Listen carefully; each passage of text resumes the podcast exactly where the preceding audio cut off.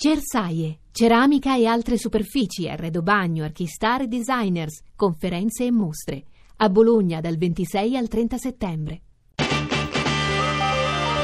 RAI GR1 112 Pronto? 112, pronto? E sto giocando, nessuno muove, tutto Da dove chiama signora?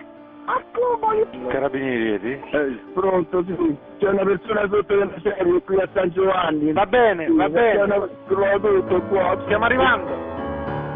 Eh, Riprendiamo il nostro filo diretto sul eh, terremoto che ha avuto luogo questa notte alle 3.36 Abbiamo in questo momento in collegamento invece il sindaco di Amatrice. Ecco, noi sentiamo delle grida vicino a lei. E qui è un dramma. Un paese non c'è più quasi. Metà paese non c'è più.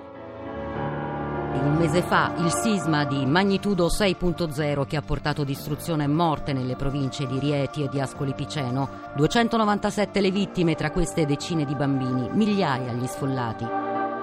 Andiamo avanti, stiamo lottando e andiamo avanti. Siamo qui, non lasciamo. dentro una tenda, senza casa, senza niente, come può essere stato? È duro e basta. Prospettiva, futuro? veda lei, guardi quello che c'è.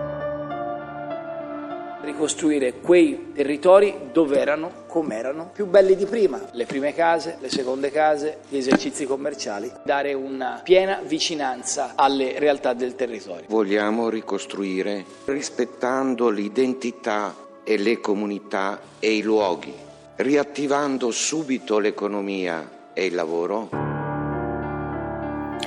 Un mese fa a quest'ora la devastante portata del terremoto nel centro Italia era ormai chiara, poi con il passare dei giorni il bilancio delle vittime ha assunto proporzioni sempre più drammatiche.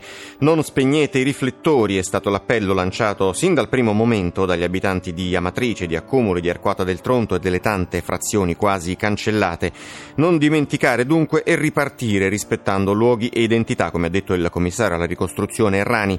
Questo l'obiettivo dopo un mese trascorso tra dolore, speranza, emergenza e piccoli segnali di normalità è quello che continueremo a raccontarvi anche con uno speciale in onda questa mattina alle- dalle 10.40 con le tante testimonianze di chi un mese dopo prova ancora a voltar pagina. Nel nostro giornale anche la strage evitata a Roma, dove nella notte è crollato un palazzo a Ponte Milvio.